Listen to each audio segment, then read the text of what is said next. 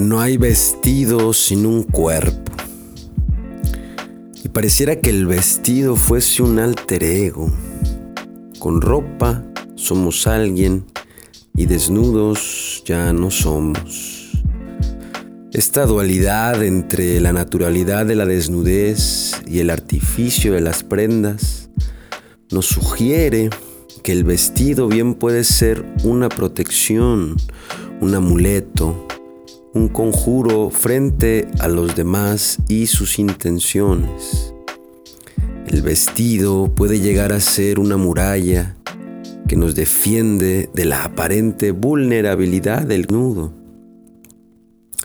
El vestido de la reina es la imagen de un cuerpo mutilado, expuesto a la sensualidad una sensualidad que viene a ser el componente que hace del cuerpo un todo. La reina que nos presenta Mikhail al principio del libro es una reina desnuda y a medida que se avanza en la lectura adquiere ropa nueva. Sentidos entrelazados, retazos plásticos, metálicos y texturas multiformes van tejiendo un vestido para la reina, sea este imaginario o real. La posibilidad me deja más satisfecho que la certeza.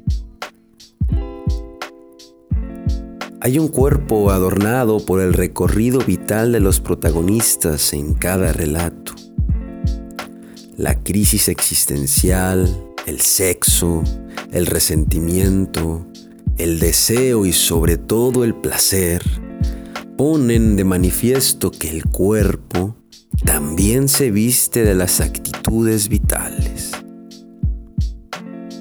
Te gusta traer los ojos de los hombres embarrados en tu cuerpo.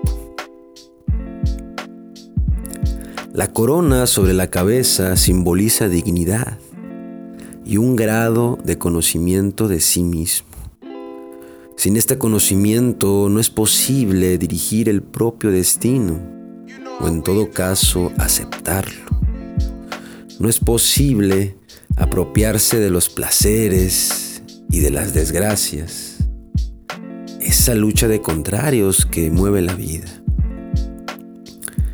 En el cuerpo de la reina Kitsch se encarnan las bajezas del mundo, de la condena, de la culpa. Ahí, la vida confecciona su vestido, un diseño inevitable y trágicamente hermoso. Hermosura que adquiere precisamente por aceptar el dolor conscientemente. Siervos los que me siguen alabando con sus ojos, murmuran mi nombre al no verme, soy su diosa, dice la reina. Y es que un cuerpo cuando no se ve se idealiza, se imagina, se hace aparentemente divino.